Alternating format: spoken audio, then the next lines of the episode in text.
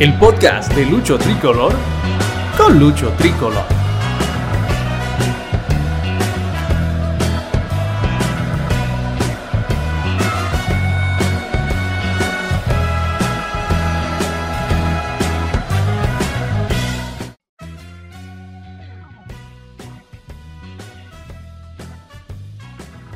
Hola, hola, yo soy Lucho Tricolor y este es el quinto episodio de mi podcast. Y hoy voy a hablar desde el hincha, hoy no voy a hablar exactamente desde lo que sé de fútbol o lo poco que sé de fútbol, porque les voy a ser muy sincero.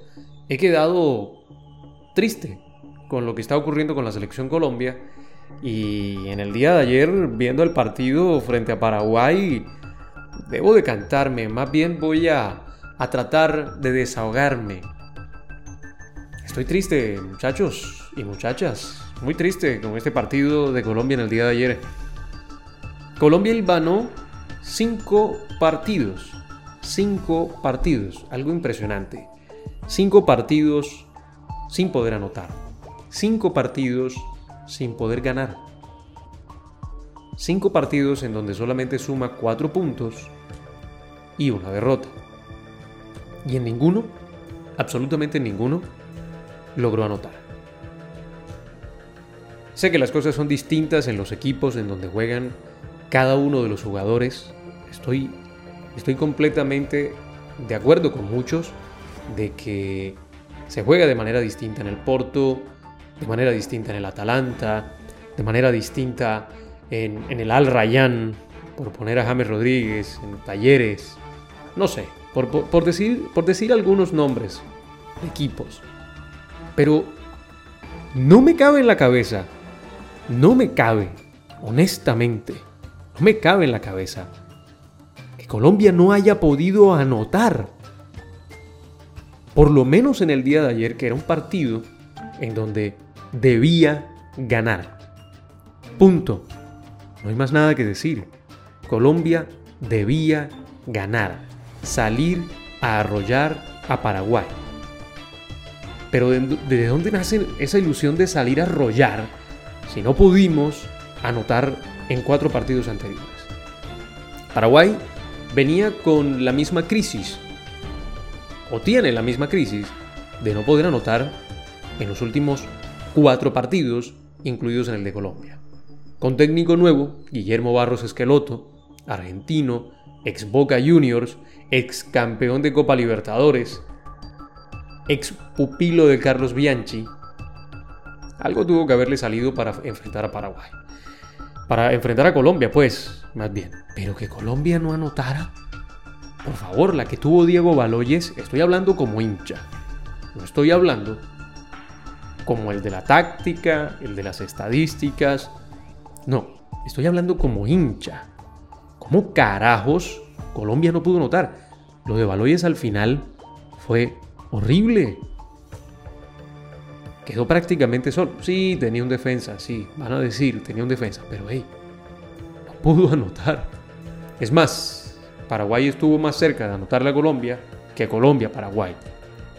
El postazo del primer tiempo, nada pudo hacer David Ospina, que es el que siempre nos salva, y la historia hubiera sido distinta, el partido hubiera terminado 1-0 a favor de Paraguay y prácticamente regalado. Reconozcamos que las estadísticas de posesión de balón se le da a Colombia, 65%. Tuvo 14 tiros, 13 chances creadas, 395 pases y un 85, 84% de éxitos, de pases exitosos, perdón y que Colombia en su propio campo no haya podido anotar. El último triunfo que le conocemos a Colombia es ante Chile, 3 a 1, el mejor partido que yo pude haberle visto a la selección Colombia, además del 3 a 0 ante Perú, el mejor. El mejor sobre todo por la forma en que se hilvanaban las jugadas, en cómo, se daban las jugadas, en cómo Jairo Moreno se encontraba con Lucho Díaz por la banda izquierda, pero en esta ocasión frente a Paraguay ni el hilvanar buenas jugadas conllevó al gol, algo que sencillamente es esencial en el fútbol, el gol.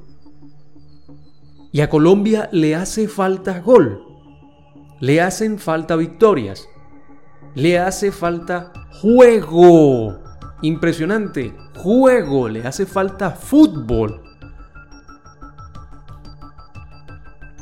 Y no puede anotar. Y no puede anotar. ¿Pero qué es esto, hombre? ¿Qué es esto? Reinaldo Rueda. Llevas cuatro, cinco ruedas de prensa diciendo que nos falta el centavo para el peso. Llevas cinco ruedas de prensa diciendo que no podemos armar la jugada, perdón, el disparo final. Llevas cinco ruedas de prensa echándote las culpas. Pero ¿hasta cuándo, Reinaldo? En algún momento podemos decir, sí, el técnico puede tener la culpa, pero también hay que echarle culpa a los jugadores. Hay que echarle culpa a los jugadores. ¿Cómo es posible que un jugador en el Atalanta, y me refiero a Dubán Zapata, anote cada fin de semana, entre semana, asista? Me voy con Lucho Díaz, también me voy con James Rodríguez, que acaba de entrar en un equipo de Qatar, en donde puede jugar cualquiera y está jugando él. Y también asiste. Y que también debo decir que se le acabó el año, el año deportivo a, James, luego de lo que ocurrió en su equipo en la, en la última jornada. Lucho Muriel no estaba. Lucho Muriel no estaba, Cuadrado no levantaba el balón, Jairo Moreno tiraba balones rastreros. Eh, yo no sé qué decir realmente de, de este partido frente a Paraguay. Yo imaginaba que íbamos a ganar, así fuera un cuarto a cero. Y eso no pasó. Eso no pasó. Y eso es lo que me deja muy triste, porque ahora sí voy a hablar de estadísticas. Y voy a hablar de, estadísticas de la siguiente manera. Colombia con un 65% de posesión frente a un Paraguay que solamente propuso defenderse y contragolpear, no anotó. No anotó. Así de sencillo. No anotó. ¿Vale? Le ganamos incluso a Paraguay en tarjetas amarillas. Tres tarjetas amarillas. Tarjetas amarillas que se ganó Gustavo Cuellar, que no va a poder estar con la selección frente a Perú, un rival directo, en enero. Jefferson Lerma, que recibió amarilla y no podrá estar frente a Perú, rival directo, al que tenemos que anotarle. Y finalmente Diego Baloyes, quien debutó con la selección Colombia en el día de ayer. Y lo mejor de todo, Paraguay recibió tres tarjetas amarillas y un expulsado. Y esos 12 minutos, porque fue al, minuto 84, más 6 minutos de reposición, fueron aprovechados por Colombia con superioridad numérica. Sí, vamos a decir que Paraguay se encerró, que Paraguay colocó una línea de 4 en defensa, luego una de 5 volantes, en ese tiempo se quedó con uno arriba. Patrañas, voy a disculpar la expresión, huevonadas. No entiendo. No entiendo. No entiendo. No entiendo cómo no anotaron. No se me pasa por la cabeza cómo no anotaron. Colombia terminó con cuatro delanteros. Cuatro delanteros. Duan Zapata, Cristian Arango, Rafael Santos Borré y Diego Baloyes por derecha, como extremo, porque al final terminó flotando por el medio. Y se mamó un gol. y se mamó un gol. Háblenme de eso. Eh, es que no puedo salir de mi asombro. ¿Cómo es posible que Colombia no haya anotado? Sigo con mis estadísticas. Colombia hoy ocupa la cuarta casilla para el Mundial de Qatar 2022. Brasil y Argentina empataron 0 a 0. Nos hicieron daño, Argentina clasificó, tiene 29 puntos. Es imposible que Chile, que es el sexto, que es el primer eliminado, por lo menos dentro de la tabla, lo pueda alcanzar. No hay forma.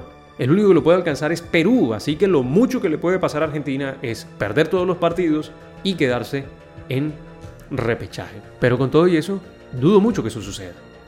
Ecuador, con una muy buena racha, sí, con Gustavo Alfaro, alcanzó un triunfo histórico frente a Chile, 2 a 0. No hay nada que decir. Ecuador tiene 23 puntos. Si quiere, no puede jugar si, quiere, no, ni siquiera juega la siguiente doble fecha eliminatoria y se mantiene tercero. Solamente le falta un triunfo y lo va a alcanzar. Ecuador va a clasificar al Mundial. Sencillo. Ecuador va a clasificar al Mundial. No nos, no nos hagamos pajazos mentales.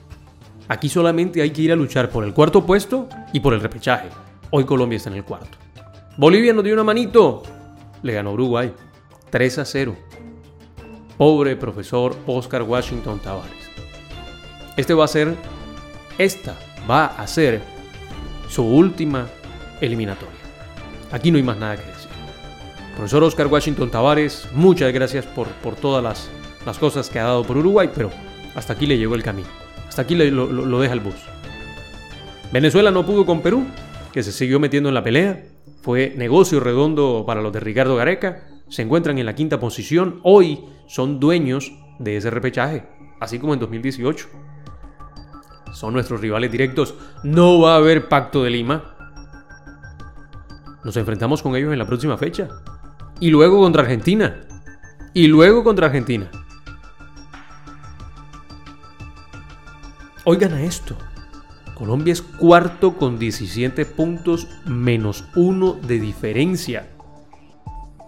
El que menos tiene de ahí para abajo es Colombia, excepto Chile que también tiene menos uno. Ahora, en dado caso de que Chile y Colombia empaten, gana Colombia. Tiene más goles a favor.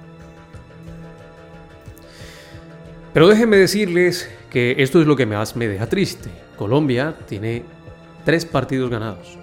Es el único de los que se encuentra entre los primeros cuatro puestos que tiene tres partidos ganados. Tres. Brasil tiene 11, Argentina tiene 8, Ecuador tiene 7, Colombia tiene 3. Y es el que menos partidos ganados tiene entre el primero y la octava posición. El octavo es Bolivia, con 15 puntos, dos menos que Colombia y tiene cuatro partidos ganados. ¿Cómo es posible que, que Bolivia tenga más partidos ganados que Colombia? Alguien que me explique esto. Bolivia tiene más partidos ganados que Colombia, es octavo y Colombia cuarto. Si fuera por eso, Colombia ya estaría eliminado. De hecho, Chile y Uruguay tienen más partidos ganados. Perú, nuestro próximo rival directo, tiene 5 partidos ganados. Solo superamos a Paraguay, rival de patio en el día de ayer, y Venezuela. Y los dos están más eliminados que con esperanzas de clasificar. Más eliminados que con esperanzas de clasificar. Ahora, no nos vayamos más lejos.